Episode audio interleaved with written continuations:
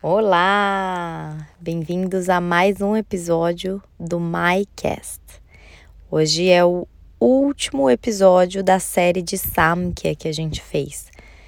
Então já fizemos uma série sobre os principais livros do Hatha Yoga, fizemos uma série do Samkhya e estou aberta a vocês comentarem lá no meu Instagram, MyBekauser Yoga, é, temas que vocês querem aqui para os podcasts ou respostas daquela caixinha de perguntas que eu abro no Stories também tem vindo para cá as que eu acho mais interessante. Então, eu sou a Mai Bekauser, estudante eterna de yoga e praticante dessa filosofia há duas décadas. E hoje eu trago aqui uma pergunta que foi muito interessante que eu recebi de uma aluna, ela também é professora de yoga, e ela fez essa pergunta no curso que eu dou, que é o intensivo de yoga.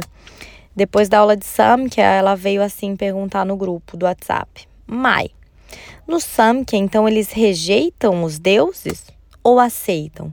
Como que fica Ganesha, Shiva, Lakshmi é, dentro do Samkhya que não é teísta, né?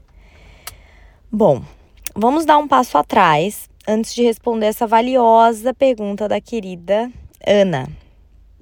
Bom, embora a escola Samkhya considere os Vedas uma fonte confiável de conhecimento, é um conhecimento védico, o Samkhya aceita a noção de eus superiores, né? Vamos dizer, seres aperfeiçoados. Mas ele rejeita a noção de um Deus criador, um Deus que criou é, Purusha e Prakriti. Purusha e Prakriti aconteceram e dali desse encontro de Purusha e Prakriti aconteceu todo esse universo manifestado. Então, se você tem dúvida ainda sobre o Samkhya, vai para os dois episódios passados, um como que o Samkhya vê, como que a gente adquire conhecimento e outro o que que é o Samkhya, para você não ficar perdido aqui nessa pergunta.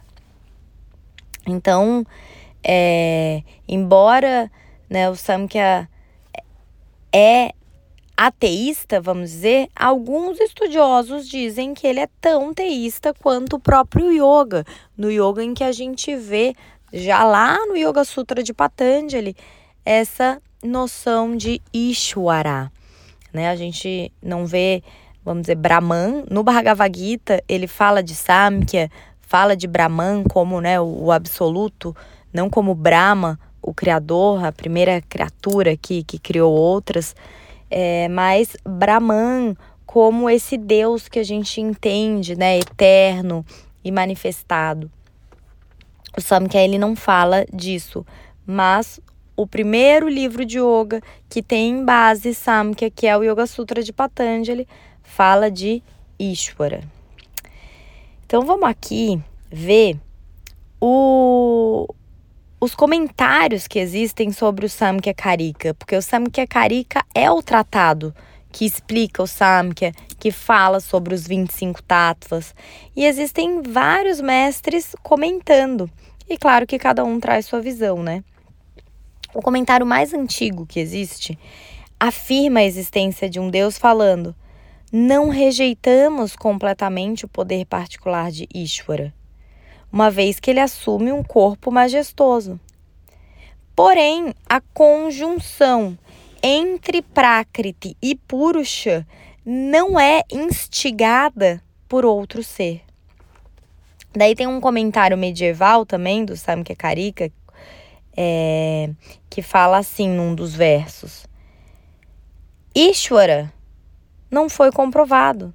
Né? A existência de Ishvara não pode ser comprovada. Portanto, não há lugar filosófico para um Deus criacionista nesse sistema, que é o quê? Que é racionalista. Samkhya significa número. Lembra aquela aula, volta uma aula para ver sobre inferência, que, que Samkhya considera como uma forma de a gente ganhar conhecimento. Então, é, como a existência de Ishvara não pode ser provada né, por meios, vamos dizer, racionais, por inferência, ela, a gente não pode admitir a sua existência.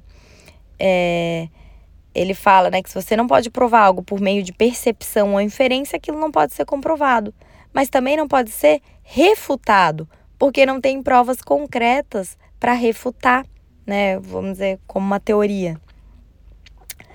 É, então, uma diferença fundamental entre as escolas filosóficas Samkhya e Yoga é que o Yoga aceita uma divindade pessoal, mas essencialmente inativa, que seria o seu Deus pessoal, vai o seu o seu eu superior, que é, que é o Ishvara descrito no Yoga Sutra de Patanjali.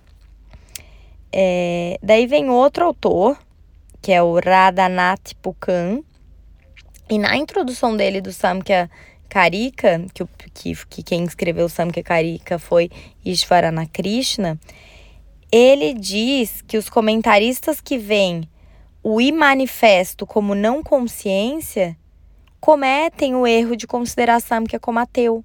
Mas Samkhya é teísta, tão teísta quanto o próprio yoga. Então a gente vê que tem essa discussão né, dos acadêmicos é, tem acadêmicos modernos que falam que o conceito de Ishwara foi incorporado no ponto de vista Nirishwara. Nir, Nir é sem, né? Então Ishwara, Senhor. Então Nirishwara, sem Senhor. Que esse conceito foi incorporado no Samkhya depois que ele se tornou associado ao Yoga. Porque o Yoga considera Ishwara. Então esse conceito foi, vamos dizer, colocado. E, e que essa filosofia samkhya teísta, ela é, ela aparece, gente, no Mahabharata. É, uma hora Krishna fala para Arjuna, né? Agora eu vou te explicar sobre a filosofia Samkhya. E o Mahabharata é um livro super devocional. É, principalmente o, a parte do Bhagavad Gita é completamente devocional, ali em que Krishna aparece como um ser supremo, como uma divindade, como um conservador do Dharma, aparece nas histórias que são os Puranas. Então, esse Samkhya teísta aparece nos livros. A gente teria fundamento para falar disso. O que não aparece é, esse conceito de Deus é no Samkhya Karika. É, tem um outro autor, que é o Chandradhar Sharma, ele tem um livro, acho que é ali de 1960.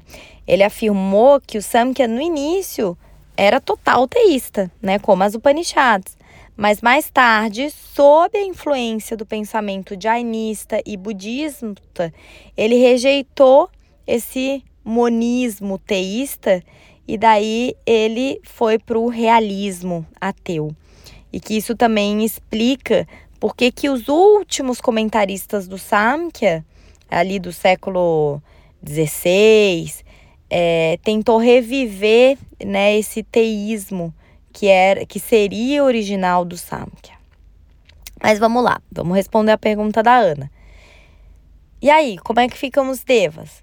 Bom, os textos clássicos do Samkhya, eles não falam a respeito disso, tá? Então não quer dizer que neguem.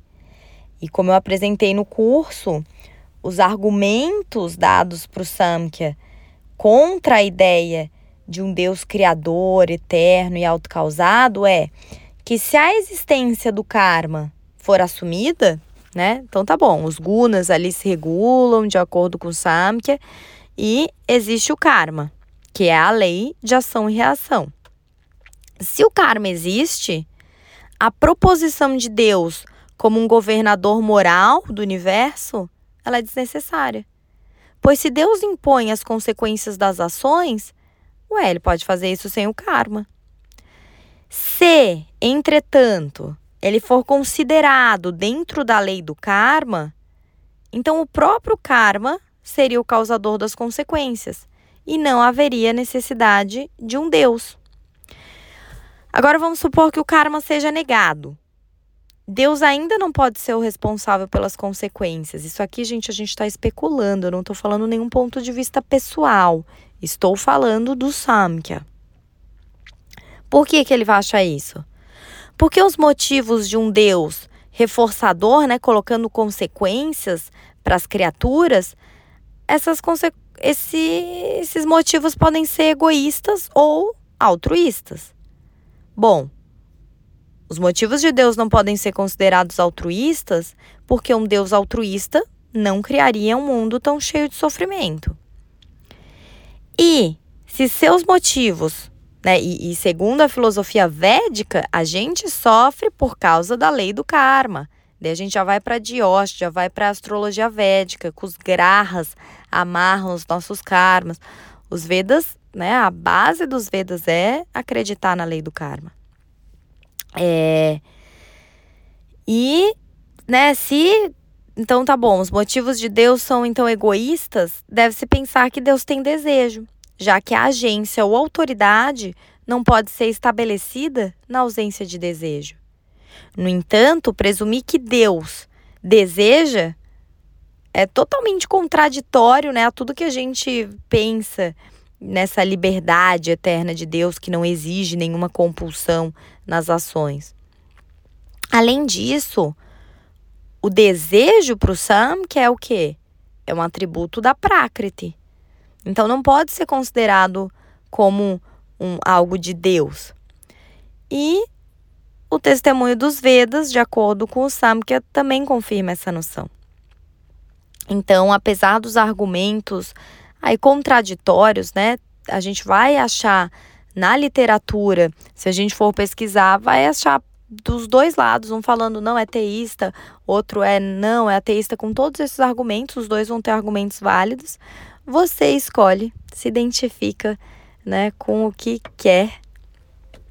E é, a gente vai achar os dois argumentos, mas é, lembra que o Samkhya é, não existe algo no Samkhya que você não pode provar. Então, por isso que fala que não tem um Deus, porque não tem nenhuma proposição geral que possa prová-lo através do quê? Inferência, né, ou testemunho dos Vedas, que fala da Prakriti como a origem do mundo e não de Deus. Porém, você também vai achar textos védicos, né, falando de Brahman e o Vedanta tá aí estudando isso e mostrando, ah, né, então tudo nesse mundo é ilusório. Por isso que você só tem que ter bem claro se o que você está lendo é Samkhya ou é Vedanta.